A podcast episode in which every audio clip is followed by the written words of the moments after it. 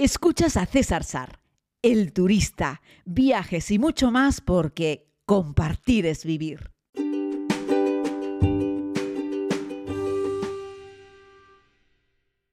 Saludos querida comunidad, aquí estoy en un nuevo podcast, estrenando además equipo, no sé si van a notar la diferencia o no.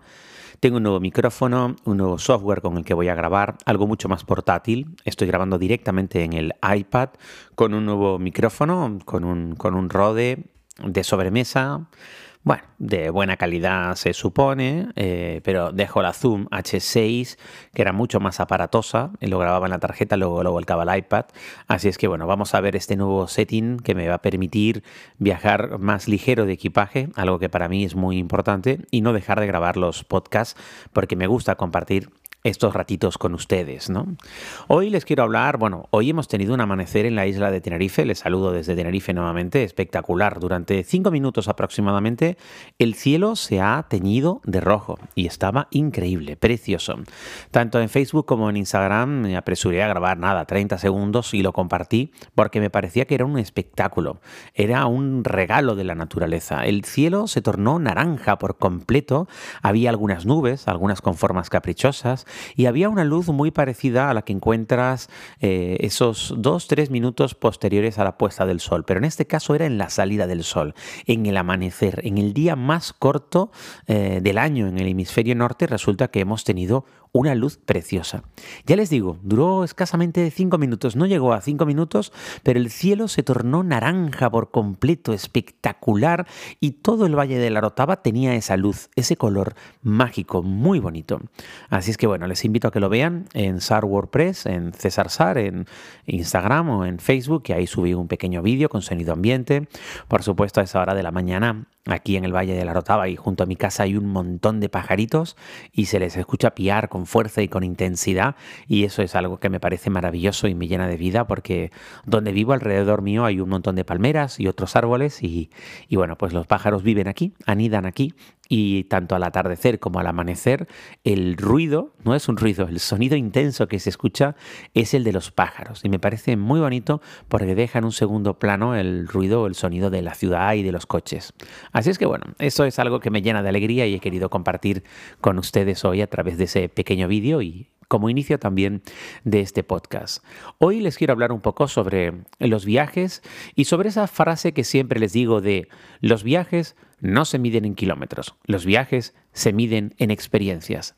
Y así lo creo, queridos amigos. De hecho, me lancé hace ya más de un año a elaborar una serie que se llama Viaja cerca con los amigos de Futurismo, con los amigos de Futurcan y hemos empezado a recorrer algunos pueblos del archipiélago, algunos no tan conocidos, no tan famosos, pero igualmente muy interesantes y estamos grabando esa serie que, bueno, la vamos grabando a ratitos cuando yo puedo porque saben que estoy viajando mucho, pero eso no quita para que no disfrute, por supuesto, con las grabaciones y para que el resultado, desde mi punto de vista, la verdad es que sea interesante o al menos ese es el feedback que estamos recibiendo de la gente. Por el momento llevamos solo seis episodios, eh, esperamos de aquí a marzo tener ocho episodios, me faltan dos por grabar y queremos llegar aproximadamente a 11, 12 episodios. Ya tengo alguna plataforma, algún canal interesado en, emitirlo. Bueno, en Canarias algunos de los episodios sueltos los ha puesto la gente de Mírame Canarias con Manuel Artiles, pero quiero, queremos que esto se pueda ver a nivel nacional y bueno, estamos trabajando en eso, pero nos falta tener por lo menos seis episodios para poder lanzarlo. Así es que bueno, le vamos a poner muchas ganas y ahora cuando yo termine esta ruta de ocho países, al final son ocho países en tres meses y regrese de nuevo en el mes de febrero, pues le voy a dedicar por lo menos 20 días a grabar dos episodios más que ya están organizados, están previstos, pero me faltaba tiempo para hacerlo, tiempo aquí en casa, ¿no? Y bueno, este es el típico ejemplo de que los eh, viajes hay que medirlos en experiencias y no en kilómetros. Hay personas que se meten en un avión y recorren medio mundo, llegan a un sitio y prácticamente es como si no hubiesen salido de casa. Muchas veces permanecemos demasiado tiempo conectado a nuestros dispositivos móviles y conectados al mundo. ojo, yo soy uno de ellos, paso demasiado tiempo conectado. Es cierto que yo podría tener la excusa de que me gusta compartir contenidos con ustedes, con con la comunidad porque sé que muchos encuentran en mí pues los tips o las ideas o la inspiración para un próximo viaje, ¿no? Y yo es algo que agradezco mucho. Pero hay personas que trabajan, yo qué sé, de funcionarios en una oficina y aún así están muy conectados cuando, cuando viajan. No todos, ¿eh? digo que puede haber personas que, que así lo hagan, ¿no? Y yo creo que al viajar es importante conectar más que con, eh, lo importante es conectar con el lugar al que vas más que permanecer reconectado con el sitio del que, del que has salido, ¿no? Y por eso digo que puedes viajar lejos y vivir muchas experiencias o viajar lejos y no vivir prácticamente ninguna experiencia. Sin embargo, cerca de casa ocurre exactamente lo mismo. Tú puedes estar metido en tu pequeña Galia y que todo lo que te rodee te recuerda al trabajo y a la vida rutinaria, o resulta que eres capaz de evadirte y durante algunas horas o durante el fin de semana o durante un día al mes haces algún pequeño viaje cerca. Yo que vivo aquí en Canarias, que somos ocho islas, pues bueno, simplemente cambiar de isla o cambiar de zona de isla. Estás en el sur y te vas al norte, eh, hacer algún sendero, pernoctar en otro alojamiento, redescubrir pueblos bonitos que tenemos, ¿no? Y eso, de eso es de lo que habla la serie de, de Viaja cerca, que hemos comenzado a grabar esta primera serie de episodios eh, en, en Canarias, aunque vamos a intentar saltar también a la España continental y grabar episodios en municipios también, también de España. Habría que planificarlo, bueno, pues para yo disponer de más tiempo, pero es un tema de prioridades y estoy dispuesto a hacerlo porque la gente de Futurcan tiene ya un par de compromisos y un par de municipios interesados en la España continental en ir a grabar allí. ¿no? Son un formato de 26 minutos, en un poco el estilo el turista. Es cierto que en esos 26 minutos, en esa media hora, yo estoy siempre en el mismo pueblo, en el mismo municipio, pero dentro del viaje al municipio yo disfruto de diversas historias en un formato breve, al igual que hago en el turista cuando salto de un sitio a otro del mundo. Y bueno, demuestro que se pueden vivir grandes e interesantes experiencias e inolvidables experiencias sin tener que recorrer tropecientos mil kilómetros. ¿no?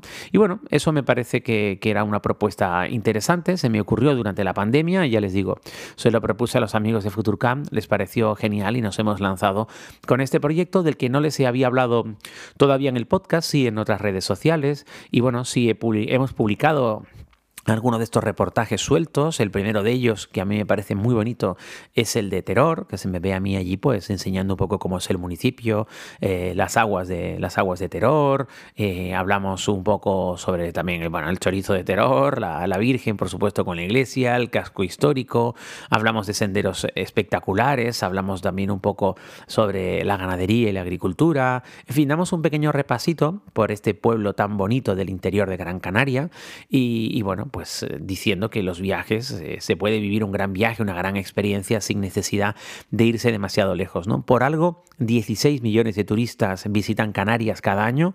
Bueno, datos del 2019, evidentemente antes de que se organizase todo este, todo este jaleo en el que estamos inmersos. Y la mayoría de los turistas vienen buscando clima, es cierto, pero muchos de ellos van eh, encontrando en Canarias un montón de rincones preciosos y espectaculares que no siempre están necesariamente pegados a nuestras bonitas playas, que tenemos unas bonitas playas, pero tenemos varios parques nacionales, por ejemplo, que merecen la pena una visita. Así es que bueno, yo les invito, me estés escuchando, desde donde me estés escuchando, a que eches un vistazo y pienses qué pueblos o qué provincias o qué rincones tienes alrededor de donde tú vives que merecen la pena una visita. Me gusta siempre poner el ejemplo, por ejemplo, de la España interior, ¿no? Toledo. Toledo y sus pueblos. Eso es una maravilla. El Toledo es la Toscana española. Es precioso.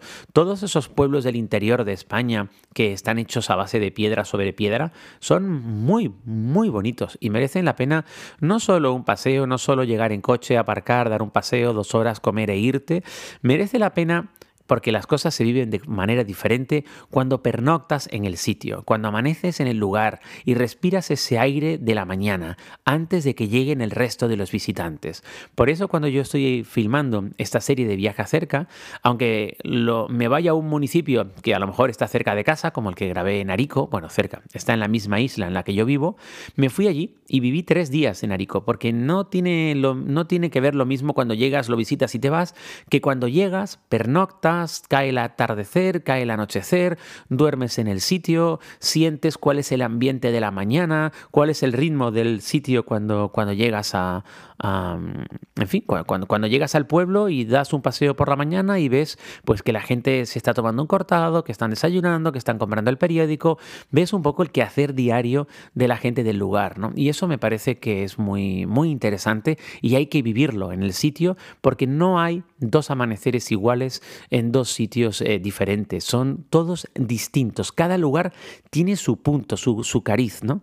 Eh, bueno, me gusta muchas veces recordar que me encanta eh, los amaneceres que hay en Madrid, tiene un ambiente especial en verano y en invierno pero sobre todo en el otoño y en la primavera, cuando todavía está llegando ese fresco de la sierra, se respira un aire que a pesar de ser una gran ciudad, hay un aire puro. En verano no tanto, porque se genera ahí una pequeña capa de evolución, pero ya les digo, en, otoño, en invierno y en primavera, los amaneceres de Madrid, esa primera hora de la mañana, con esa, ese primer fresco que te llega con ese aire tan característico, me gusta mucho. Y nada tiene que ver con el amanecer en Barcelona que también me encanta, pero es un amanecer marinero. Te llega la brisa del mar y se nota el yodo en el ambiente, ¿no? Y también es magnífico, ¿no? Son incomparables nuestras dos grandes ciudades en España y cada una es sensacional por un motivo diferente. Y en ambos casos merece la pena hacer una visita y pasar unos cuantos días en ellas. Eh, les estoy llevando ya al mundo urbano, porque a veces hemos decidido ir a pasar una semana a Berlín, que está muy bien, a Londres, a París, a Ámsterdam. Pero ¿y qué pasa con Madrid, con Barcelona, con Valencia, con Málaga, con Sevilla, con Cádiz? ¿Qué pasa con Oviedo, con Gijón, eh, no sé, con, con La Coruña, con Bilbao, en fin, con tantísimas ciudades españolas que merece la pena ir y pasar dos, tres, cuatro días en ellas, pasearlas sin prisa y sentir, como les digo, ese aroma o ese fresco o ese algo que tiene cada mañana en el lugar en el que has despertado. Me gusta mucho cuando viajo por el mundo sentir, intentar percibir a qué huele o cómo se sienta la ciudad o, el pueblo en el que he despertado. Esa primera sensación cuando abro los ojos o abres la ventana y ya Ah, respiras ese, esa primera bocanada de aire intensa que llenas los pulmones, esa sensación, intentar recoger, palpar, sentir, eh, intentar que el entorno me transmita eh, la esencia de ese sitio en el que acabo de despertar. ¿no? Y eso es algo que puedo hacer en Hong Kong, o es algo que puedo hacer en Madrid, o es algo que puedo hacer en Tejeda, por ejemplo, en, Gran Canaria, o en Valverde, en el Hierro, o en tantos otros rincones, que no están lejos del lugar en el que uno vive y que merece la pena darles una oportunidad pues, para disfrutarlos. Bueno, querida comunidad, como ven, este ha sido un podcast un poco para transmitirles la idea de que los viajes no se miden en kilómetros, los viajes se miden en experiencias. Espero que tengan un sensacional día. Equipaje ligero, corazón contento.